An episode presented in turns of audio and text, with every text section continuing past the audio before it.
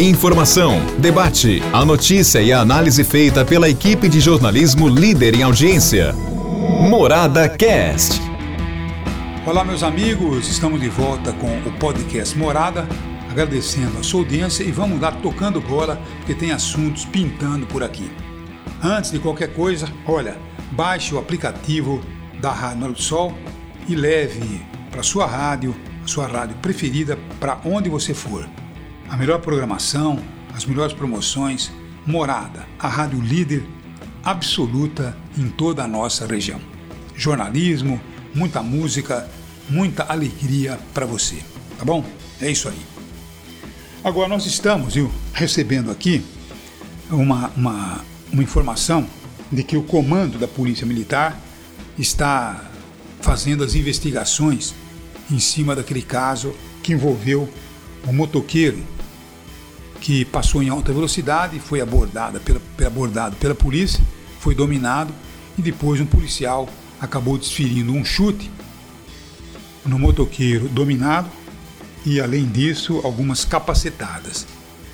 Eu sei que muita gente está dizendo, bem feito, mereceu. É o que a gente está dizendo, sim. Merecia umas cintadas, né? Mas a gente sabe perfeitamente que um policial, ele tem aí é, o seu modo de conduta e certamente ele tem que controlar as suas emoções.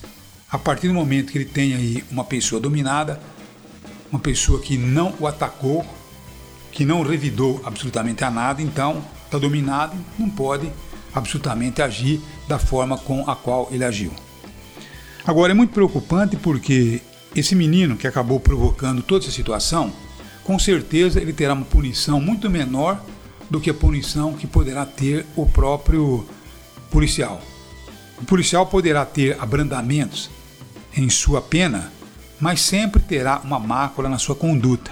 Isso tudo acaba sendo prejudicial até mesmo é, para sua promoção, se um dia houver.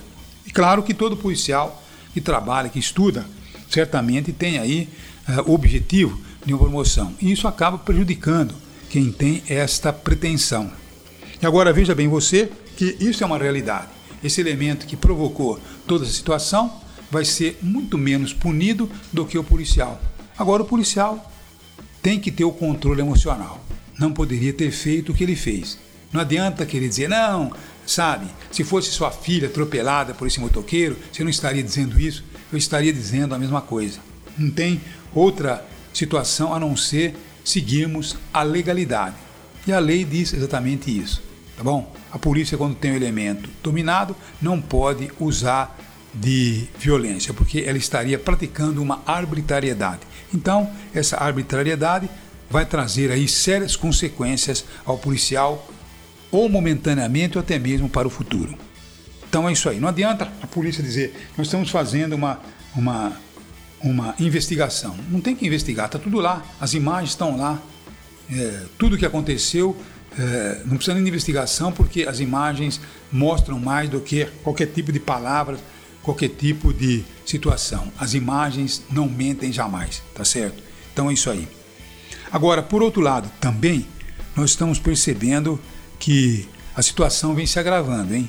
Estamos percebendo aí muito desemprego, as pessoas não estão recuperando seus empregos, gasolina cada vez mais o preço mais elevado, supermercados, pessoas reclamando cada vez mais dos preços de produtos básicos.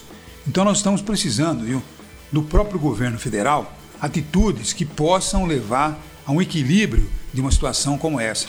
Porque enquanto nós estamos vendo aí disputas políticas, nós estamos percebendo que planos para melhorar uma situação como essa, esses planos não vêm. Impossível, né? Tem regiões que já estão cobrando R$ reais por um litro de gasolina. Não pode ser possível. Isso tudo está impactando na economia do brasileiro desemprego, pessoas despejadas, então a situação vem se agravando a cada dia que passa. E quando a gente vê a CPI da Covid, tá certo que lá tem muita politicagem.